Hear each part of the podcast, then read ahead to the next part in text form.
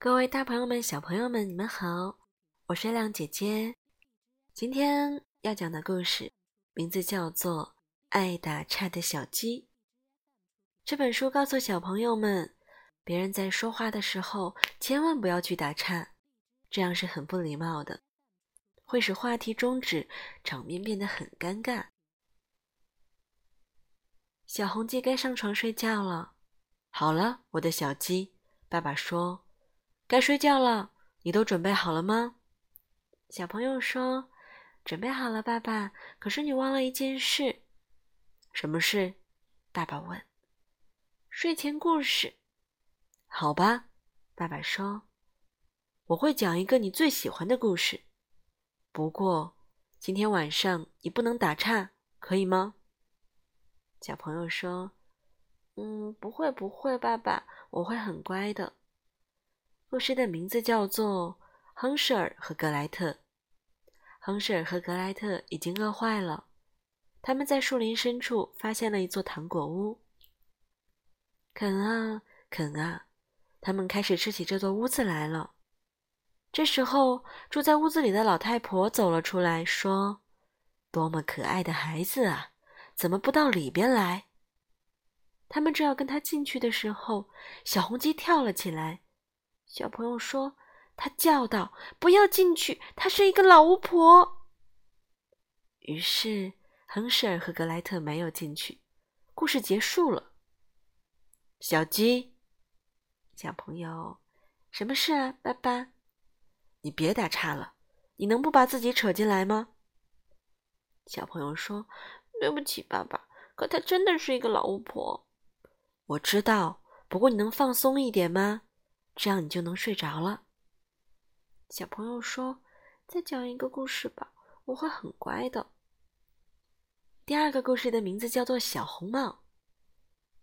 把篮子里的东西送给奶奶去吧，小红帽的妈妈说：“不要跑到小路外边去，树林里很危险。”小红帽蹦蹦跳跳的走进树林深处，不一会儿，他就遇到一只狼。狼向他道。早安啊！他刚要回答狼的时候，小鸡跳了出来。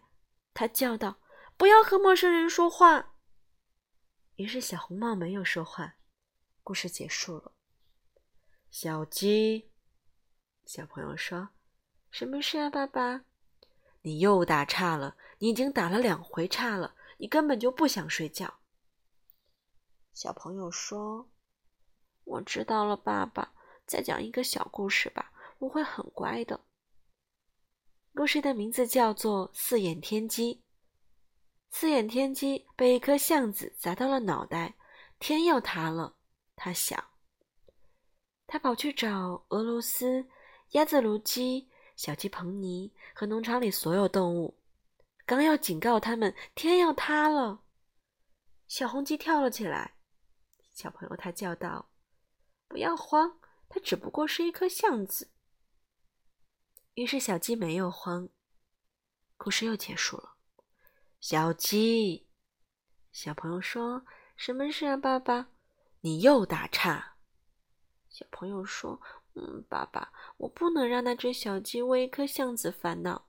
再给我讲一个故事吧，我保证我会睡着的。”不过，小鸡，爸爸说。我们的故事都讲完了，小朋友说：“嗯，不不不，爸爸，我们故事没有讲完，我就睡不着。”那么，爸爸打着哈欠说：“那为什么你不能给我讲个故事呢？”小朋友说：“我来讲故事。”好呀，爸爸，我们开始吧。嗯，故事的名字叫做《爸爸的睡前故事》，作者小鸡。从前有一只小红鸡，它让爸爸上床睡觉。他给它读了一百个故事，甚至还给它喝了热牛奶。可是没有用，它一点都不困。爸爸，你睡着了吗？晚安，爸爸。我们的故事讲完啦，我是你们的月亮姐姐。希望大朋友、小朋友们都可以做一个好梦。晚安，拜拜。